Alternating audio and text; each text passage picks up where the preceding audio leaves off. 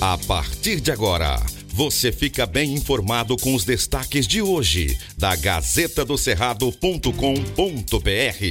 Olá, bom dia, leitores e ouvintes da Gazeta. Estar bem informado do que acontece à sua volta é importante e é por isso que chegamos com as principais notícias do início da semana. Eu sou Silvio Moreno. Gazeta do Cerrado. Em tratamento contra a pneumonia, Siqueira Campos testa positivo para Covid-19. Aos 94 anos, o ex-governador José Wilson Siqueira Campos foi diagnosticado com a Covid-19. A informação foi confirmada pelo filho do político, o deputado estadual Eduardo Siqueira Campos. Eduardo disse que o pai não apresentou sintomas característicos da doença. É preocupante, mas confiamos em Deus e na força natural dele para vencer os desafios. Fecha aspas, disse Eduardo. No dia 28 de julho, Siqueira Campos foi internado em um hospital de Palmas para tratar uma pneumonia bacteriana. Dias depois, ele foi encaminhado para uma UTI. Recebeu alta no dia do aniversário, dia 1 de agosto, para continuar o tratamento em casa. Sobre a pneumonia bacteriana, Eduardo disse que o tratamento continua. Siqueira está tomando antibióticos fortes para conter a doença. Na sexta-feira, ele fez uma tomografia e o resultado foi satisfatório, disse ele. Siqueira Campos governou Tocantins por quatro mandatos. Atualmente, ele é suplente de senador. Gazeta do Cerrado. Fazendeiro é multado em mais de 90 mil reais após ser flagrado ateando fogo em uma área desmatada. Um fazendeiro foi multado em 91 mil reais após ser flagrado ateando fogo em uma área desmatada na zona rural de Gurupi, no sul do estado. Desde o dia 27 de junho, está proibido o uso do fogo em todo o estado, inclusive para queimas controladas. O flagrante aconteceu em uma propriedade rural próxima à região conhecida como Trevo da Praia, na TO 365.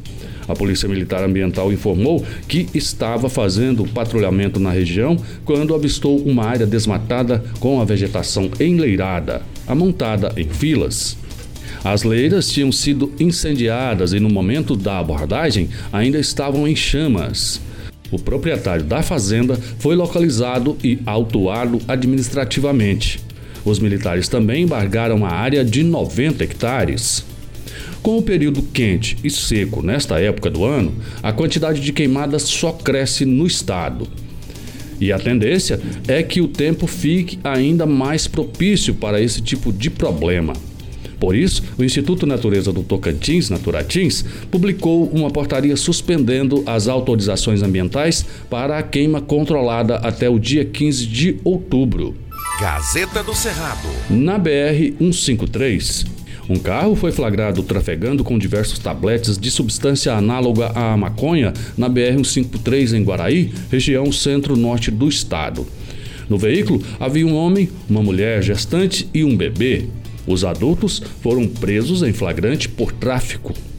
De acordo com a Polícia Rodoviária Federal, PRF, a abordagem aconteceu no quilômetro 332 da rodovia. Havia um total de 60,4 quilos de maconha que estavam escondidos nos bancos do carro e em outros compartimentos.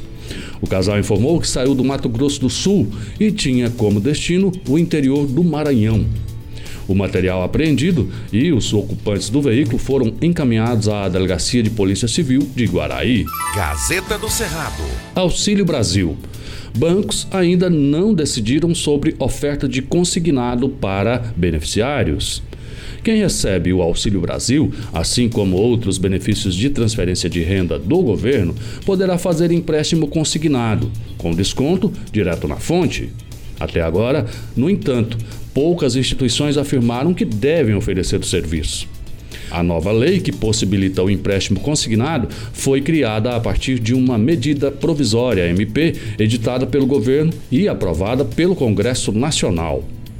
Entre os bancos mais prováveis a oferecer o empréstimo consignado está a Caixa Econômica Federal, que opera os programas sociais do governo, além do Banco do Brasil, o presidente do Bradesco, Otávio de Lazare Júnior, afirmou que o banco entendeu que é melhor não operar o consignado para os beneficiários do Auxílio Brasil Itaú e Santander também não demonstraram interesse na modalidade.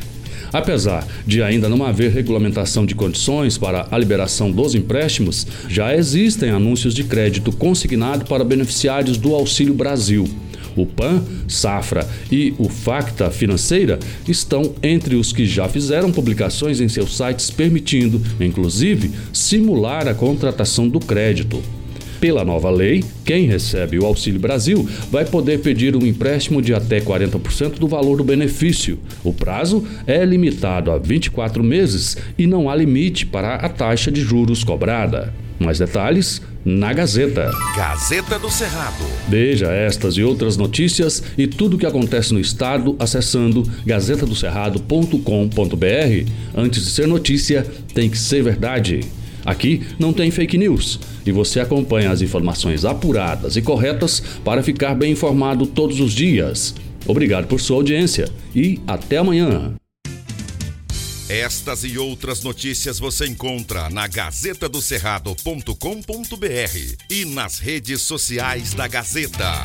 Porque antes de ser notícia, tem que ser verdade.